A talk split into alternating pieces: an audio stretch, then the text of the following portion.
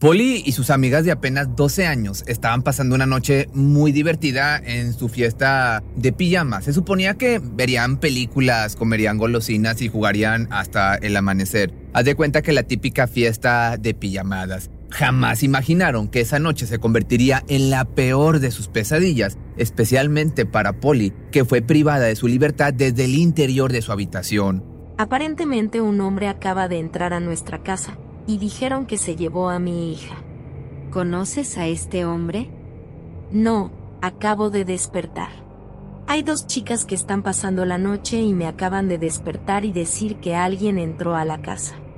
Completamente ajena a la situación, Nicole, la madre de Polly, no comprendía cómo era que alguien pudiese haber entrado y salir sin ser detectado. Tanto ella como su otra hija dormían en una habitación aparte de las niñas. Estaban en total incertidumbre. ¿Quién era ese hombre? ¿Y cómo entró? Y sobre todo, ¿por qué se llevó a la jovencita?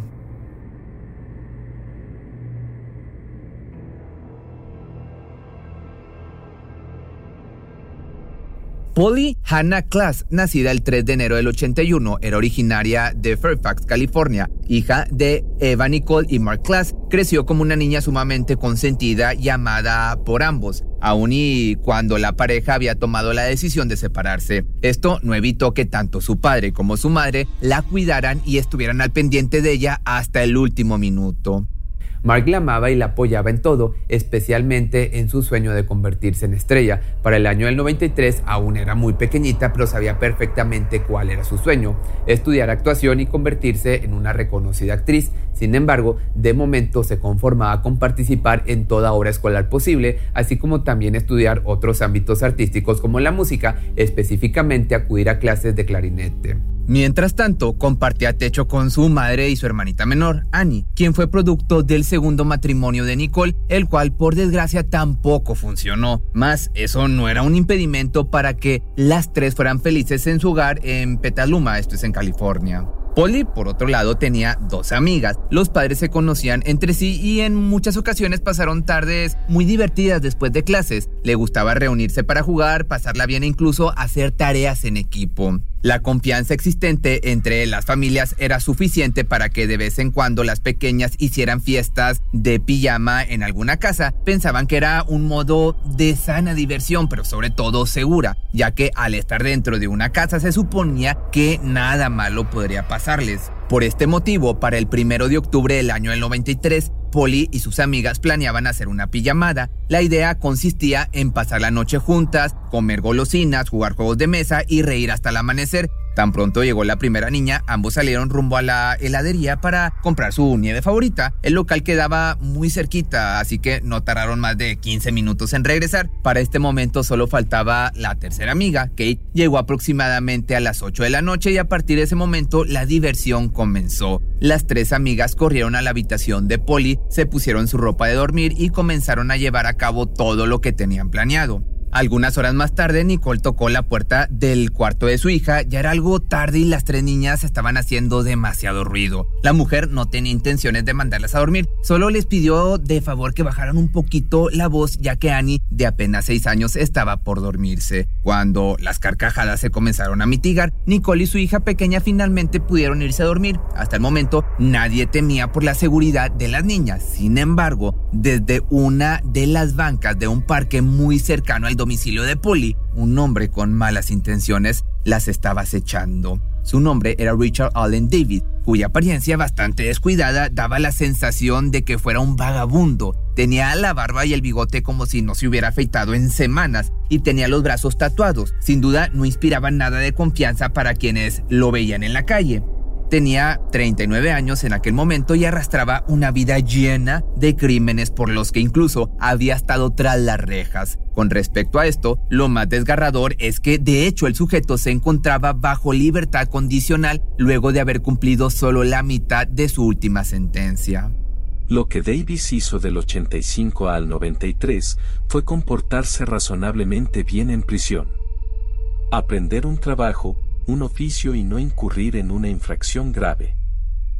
Entonces, en lugar de una sentencia de 16 años cumplió 8.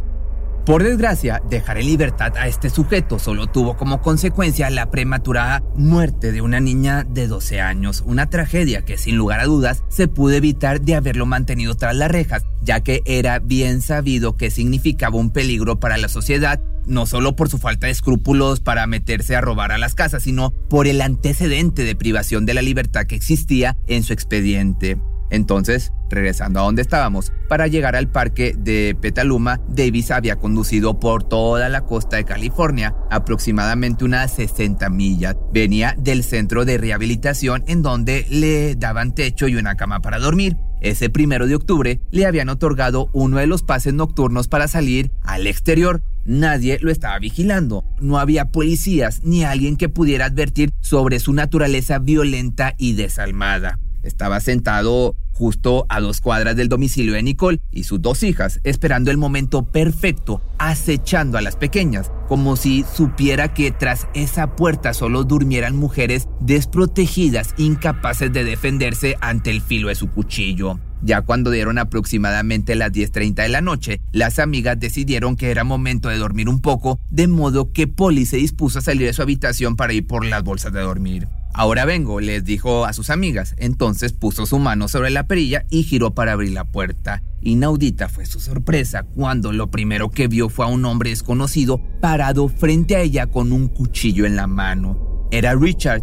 que de inmediato dio su primera orden, no griten, la cual fue seguida al pie de la letra, no tanto por querer obedecer, sino por el shock tan profundo en el que habían entrado las tres pequeñas de 12 años amenazadas con ser que les cortaran la parte superior del cuerpo. Si se atrevían a emitir un sonido, las tres pequeñas quedaron bajo el yugo de Davis, quien aparentemente solo buscaba cosas de valor para hurtar e irse sin ningún otro objetivo. Las puso boca abajo, amordazadas y atadas de manos y pies, pasó el filo de su arma muy cerca de ellas para infundir terror y preguntó por la niña que vivía ahí. ¿Dónde están las cosas de valor? Fue lo que le cuestionó a Polly. Sin embargo, tan pronto lanzó su pregunta, la tomó a la fuerza y les dijo a sus dos amigas que solo se la llevaría un momento para que ambos pudieran buscar dinero, joyas o cualquier otra cosa que pudiera darle unos cuantos dólares al hombre cuenten hasta mil y luego pueden salir a buscar a su amiga, fue lo que les dijo Davis. Acto seguido comenzaron a contar en voz baja a modo como de susurro, uno, dos, tres, hasta llegar a mil. Fueron los minutos más largos en la vida de estas pequeñas y cuando llegaron hasta mil se dieron cuenta de que Polly ya no estaba en la casa. En ese momento corrieron a la habitación donde dormía Nicole, quien en su profundo sueño no pudo percibir ningún tipo de ruido que la despertara. Cuando abrió los ojos con las amigas de su hija casi sobre ella, sabía que algo muy malo había pasado.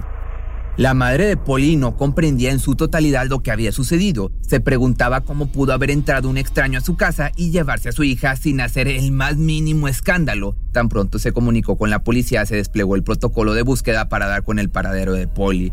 Sin embargo, el hombre ya había recorrido unos cuantos kilómetros para escapar de los uniformados. De las primeras acciones a realizar fue interrogar a las niñas y fue Kate quien pudo describir las principales características del hombre, las cuales para sorpresa de todos los presentes resultaron ser perfectamente bien corroboradas por su madre, quien ese mismo día por la tarde lo había visto merodeando por la calle. No tenían dudas de que se trataba del mismo sujeto, por lo que la búsqueda acompañada de un retrato hablado se desplegó por todo el barrio.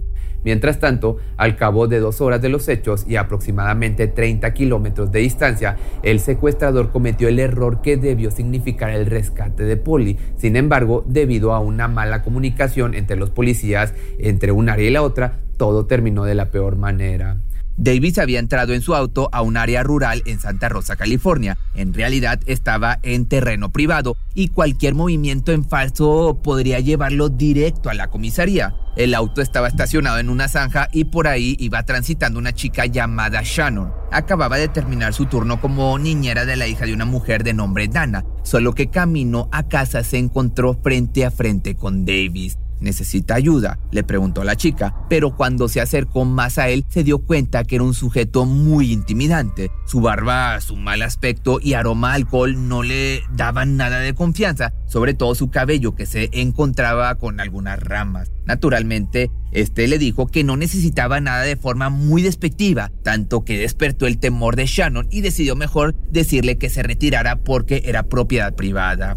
Sintiéndose amenazada por la respuesta del hombre frente a ella, decidió retirarse y comunicarse con Dana para que diera parte a las autoridades, de modo que a los pocos minutos el sujeto ya estaba siendo interrogado. Por desgracia, fue en ese punto donde el error de los oficiales cambió el rumbo de la historia, pues se suponía que debido a que tenían los radios en diferentes canales, los policías de Santa Rosa nunca se enteraron de que se buscaba encarecidamente a un secuestrador con las mismas características que él. Ni siquiera tuvieron acceso a una base de datos para percatarse de lo peligroso que este intruso podría ser. Tan solo se le encontraron unas botellas de cerveza, pero nada para llevarlo o para poder llevarlo a rendir una declaración o pasar una noche ya de perdido en prisión. El problema solo se resolvió con una grúa que sacó el auto de la zanja y cada quien tomó su camino, dejando así a la pequeña Polly a su suerte. La impotencia vino después porque cuando finalmente descubrieron que él era el secuestrador, pudieron determinar que en ese momento la niña todavía se encontraba escondida entre algunos arbustos y lo peor era que todavía vivía. Días después de los hechos, el caso se hizo tan mediático que sumó muchos voluntarios a la búsqueda, incluso llegó a oídos de la actriz Winona Ryder, que también había crecido en esta área. Mi deseo en este momento es conocerla en persona y abrazarla. La gente estaba muy optimista con el posible desenlace de la historia, puesto que genuinamente creían que encontrarían a la niña con vida, pero después de tantos esfuerzos y tantas esperanzas aún en su corazón, la verdad llegó como un balde de agua fría para todo el vecindario. Fue la misma Dana quien antes había denunciado a Davis, quien encontró prendas íntimas en la misma área de aquel entonces. Era el 27 de noviembre, dos meses después del ataque, y el temor de que se tratara de las pertenencias de Polly la invadió desde dentro. Ahora ya conocía el caso y eso la tenía muy alerta. Luego de dar parte a las autoridades, el investigador Mike se encargó de recolectar más evidencia. Ahí estaba todo, más pistas como ropa de la jovencita, botellas de cerveza, incluso una caja de preservativos. Lo siguiente fue comparar huellas encontradas en la casa de Polly con toda la evidencia ubicada en el área y ahí estaba la coincidencia de Richard, un sujeto de peligro rondando las calles en libertad condicional, lo cual esto haría un segundo error. Tan pronto descubrieron que él fue el culpable, lo pusieron bajo vigilancia para luego proceder al arresto, el cual se llevó a cabo en diciembre de ese mismo año. Dime qué es lo último que recuerdas. Fumar ese porro y terminarlo, pensando, ya sabes. Me emocionó bastante. Básicamente, hasta que, volví en sí, encontré que la tenía en el auto. No tardó en confesar lo que había hecho y dar las indicaciones de cómo podrían encontrar el cuerpo de la pequeña, el cual había enterrado algunos kilómetros más adelante, justo después de que esa noche había sido interrogado y quedado libre para terminar lo que había iniciado. Dos años después, en su juicio, fue declarado culpable y sentenciado a muerte por medio de inyección letal. Hoy aún espera su final en la prisión de San Quintín. Por su parte, tanto Nicole como Annie jamás han podido superar semejante pérdida, dándose la una a la otra todo el amor y la fuerza necesaria para continuar con sus vidas, aún sufriendo la pérdida de Polly. Pero si te gustó este video, recuerda que los audios los puedes encontrar en todas las plataformas de audio y específicamente, o la, que a mí más me gusta es Spotify y Apple Podcast. Ahí me podrías dejar una, una buena calificación, unas buenas estrellas y eso me ayudaría mucho a crecer. Y nos vemos el día de mañana en un nuevo video.